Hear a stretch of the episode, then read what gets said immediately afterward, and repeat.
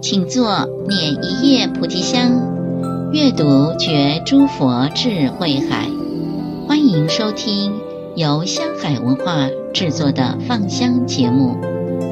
本季我们推出星云大师著作《往事白语》系列，大师将一生历程透过发人深省的一句话，让大众一生受用无穷无尽。由大师亲自读诵，慈悲的音声如佛陀的法音宣流，情真意切，令人怀念。现在，请谛听往事白语。一念之间，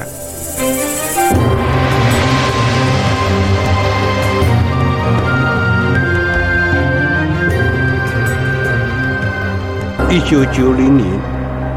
我首次到香港红磡体育馆讲经，因为香港将给九七大限，港人无不忧心忡忡，许多的听众与媒体记者纷纷地问及我对香港前途的看法。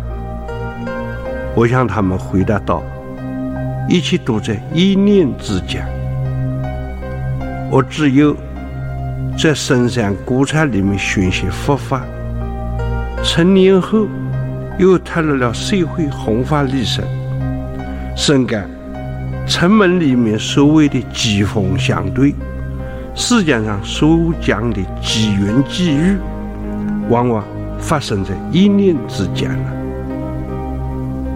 我向来喜欢一书在外，神游天下。经常发现，无论是古今中外，反败为胜的竞争，或者是各行各业出奇制胜的事例，其关键莫不是在一念之间。最近阅读李登辉的《一千天》，与郝柏村先生的《无愧》，难相印证。使我更加的肯定人我彼此间的关系，政策利弊长短，也无非是决定在一念之间。多年来，我观察纷纭的世事，研习始末究竟，时时觉得人生数十寒暑中的成败得失、缘起缘灭。都与我们的一念之间有着密切的关系。回首前尘，自觉一生当中有许多的事情，也都是取决于一念之间。十二岁那年，母亲替我立下找寻在战争中失踪的父亲，途经栖霞山时，我趁母亲离府之际。好奇地在寺内到处观看，遇到一位知客法师，出其不意地问我：“小朋友，你要出家吗？”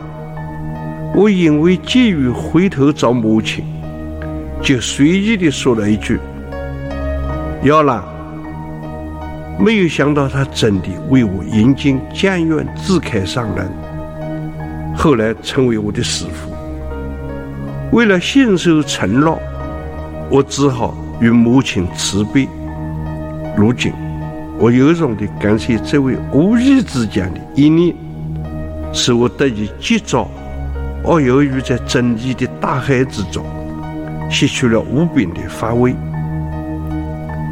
一九四九年，国人就纷纷地逃往外地避难。我本来想与华藏寺常住共存亡。但是，同窗智勇法师突然决定啊，要放弃原有计划，而周意啊，我来带他，领导他所组织的僧侣救护队到台湾来服务。我在顾全大局的前提下，临危受命，就这样，我在一念之间离开了大陆故乡和亲人，也因为这一念之间的改变，我得以来到了台湾，收获慧命。多年来，我不忘母恩师教，精进努力，弘法利生。但愿这一切的一切，都足以呀，能告慰我的亲人与万一。我原本身心羞怯，不敢面对大众，因此来到台湾以后，即隐守在寺院中，从事苦乐的工作之余，以教书随诏来弘扬佛法。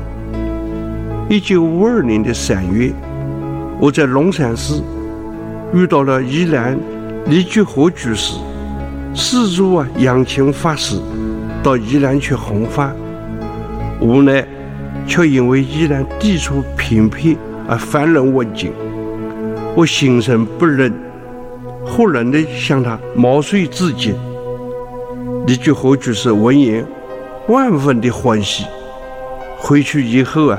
立即来信聘请我前往宜兰，就因为这一念的不忍之心，我来到了风光明媚的南洋平原，也为了这一念的此心悲愿，我开始了鼓起勇气，面对社会大众，普施法语，广行教化，怡然之心，又成就了我一生最大的着力点之一。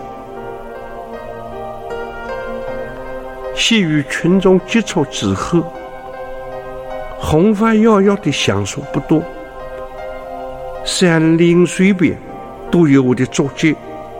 后来，远在高雄的信徒，居然也闻风前来请发。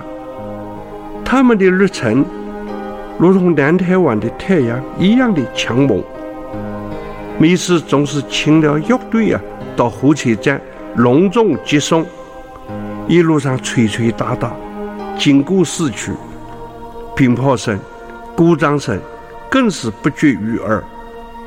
引来路上的行人侧目围观，行车驾驶也纷纷探头，令我坐立难安。后来有好几次来去，想尽办法，悄悄地换了几班不同的火车。凡是难以逃过他们的吟诵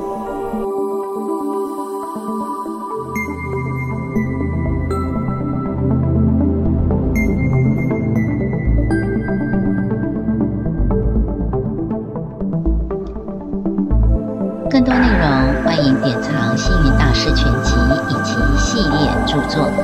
感谢您的收听我们下次见。